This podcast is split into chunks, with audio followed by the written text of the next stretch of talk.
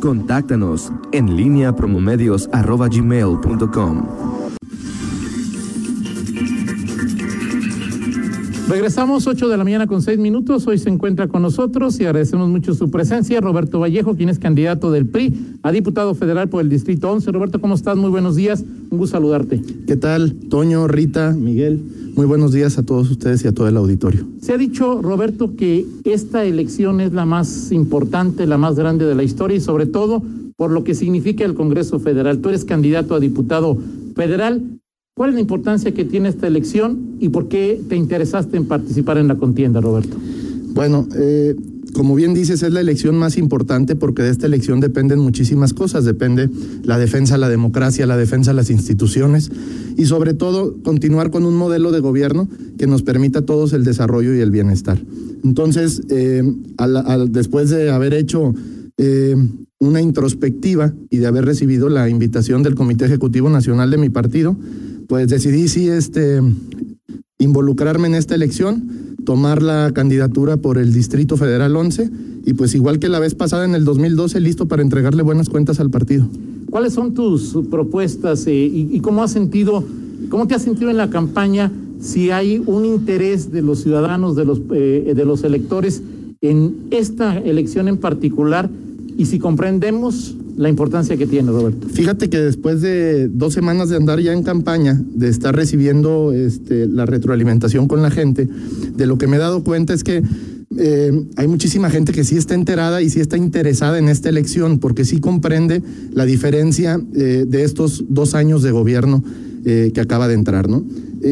a la gente le queda muy claro que el gobierno de Peña Nieto dejó eh, la edad de los adultos mayores en 65 años, llegó el gobierno de Morena, lo subió a 68 y ahora otra vez lo baja a 65. La gente ya no es tonta, la gente se da cuenta de ese tipo de cosas. La gente está muy dolida, sumamente dolida, las madres, porque les quitaron las estancias infantiles.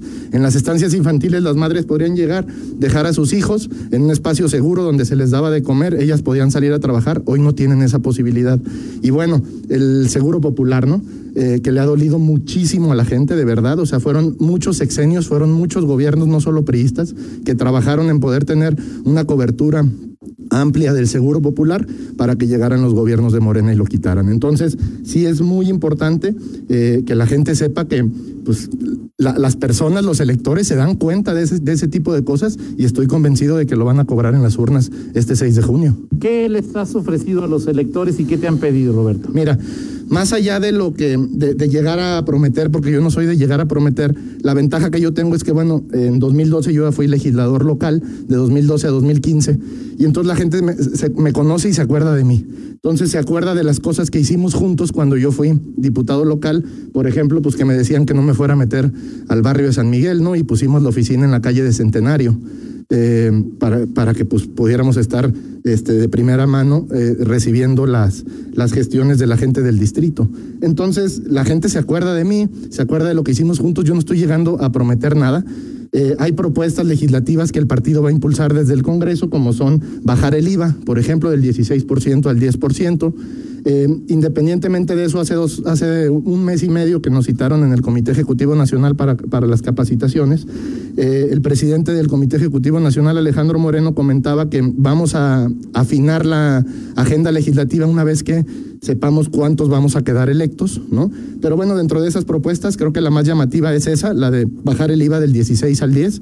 Y yo estoy manejando en lo personal eh, las escuelas de oficios.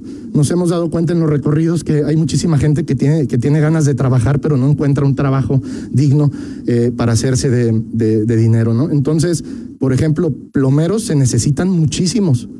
Hay pocos y cobran muy caro. Entonces hay gente que me dice, a mí si hay alguien que me enseña a ser plomero, pues yo quiero ser plomero.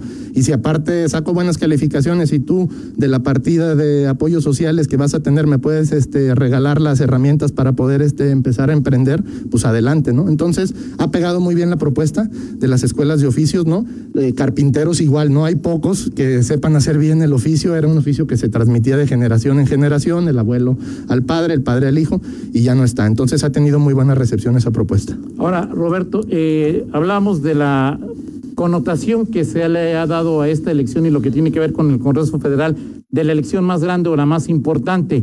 Eh, en este contexto importa la calidad de los diputados o la cantidad de los diputados? Definitivamente la calidad fue parte de lo, de, lo que yo platiqué, pues primero con mi esposa y este, con mis familiares antes de pues, regresar a, la política partidista activa. Eh, sobre la importancia de que, de que buenos perfiles estén en las candidaturas. Hoy, como toda la gente y todos los electores que nos están escuchando podrán observar, definitivamente el PRI tiene los mejores candidatos, eh, tiene las mejores propuestas, las propuestas más inclusivas, Entonces creo que sí hay un contraste importante entre los candidatos que está aventando el PRI y los que están aventando otros partidos. Lo que está sucediendo o lo que nos enteramos o presumimos que sucede en el PRI estatal ¿Afecta a los candidatos priistas, Roberto? Yo estoy totalmente concentrado en mi campaña. Sí he visto que hay mucha gente que eh, está más preocupado por echar grilla en las redes sociales que por, que por estar haciendo campaña, ¿no? Entonces creo que eh, las cosas que están sucediendo en el comité estatal, pues bueno, no son nuevas. Yo no entiendo por qué hay tanta sorpresa entre los priistas cuando eh, desde hace 20 años ha sido lo mismo. Entonces sí considero que hay sorprendidos, no hay sorpresas, solo sorprendidos.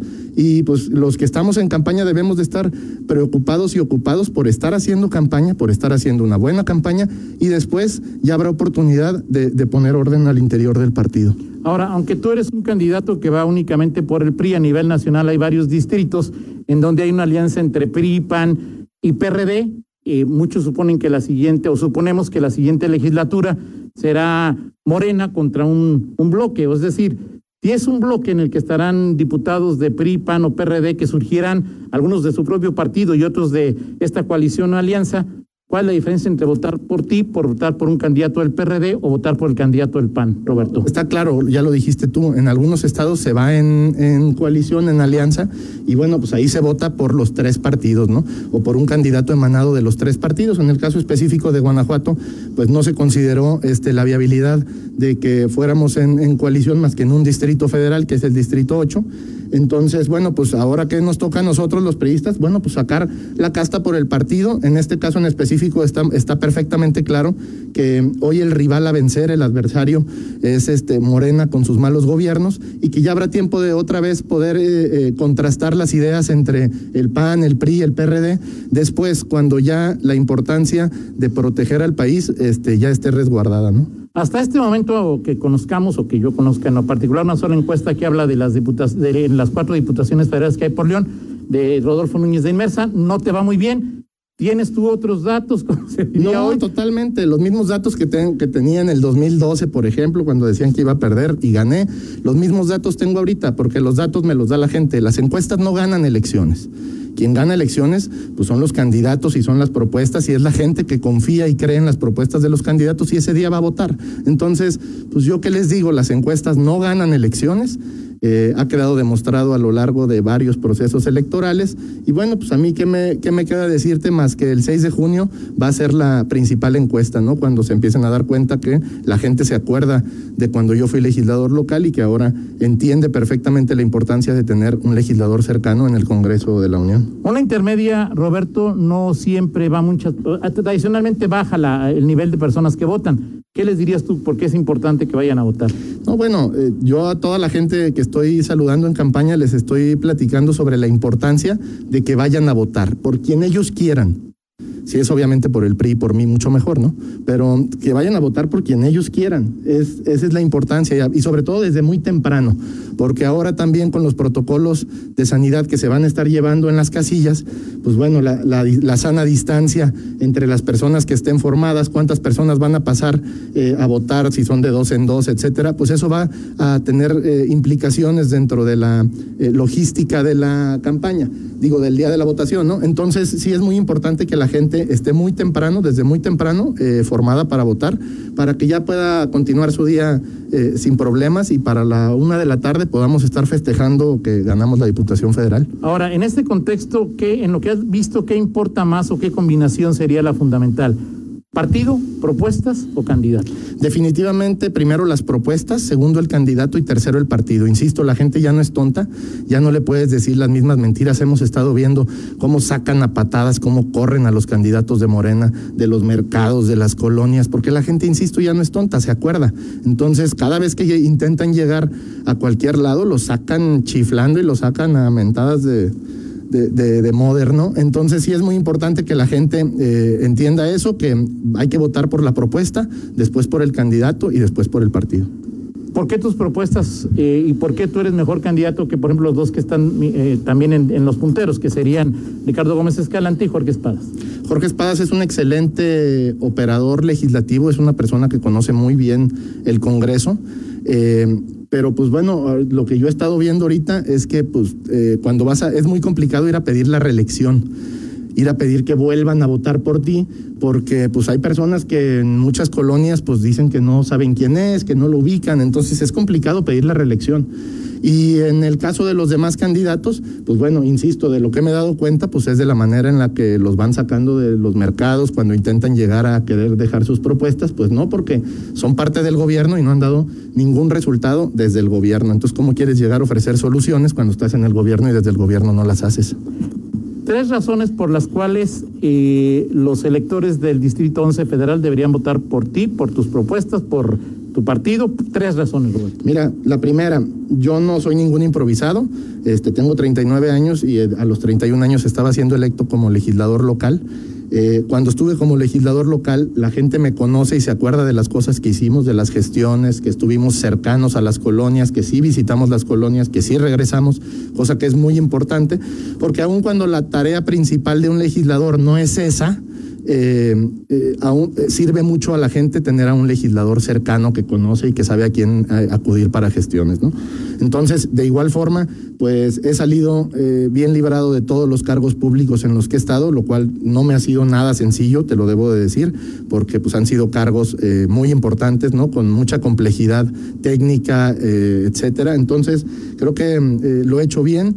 Y la tercera, pues bueno, insisto, porque las propuestas hoy del PRI son mejores que las de los otros partidos, ¿no? Este, son las más completas, son las que entienden mejor las, las necesidades de las personas y por eso eh, yo les pido que este 6 de junio vayan y voten por el PRI. Perfecto, pues muchas gracias Roberto Vallejo. ¿Algún mensaje final al auditorio que nos escucha? Muchas gracias. Eh, lo mismo que les decía, por favor vayan a votar. Es muy importante que toda la gente vayamos a votar.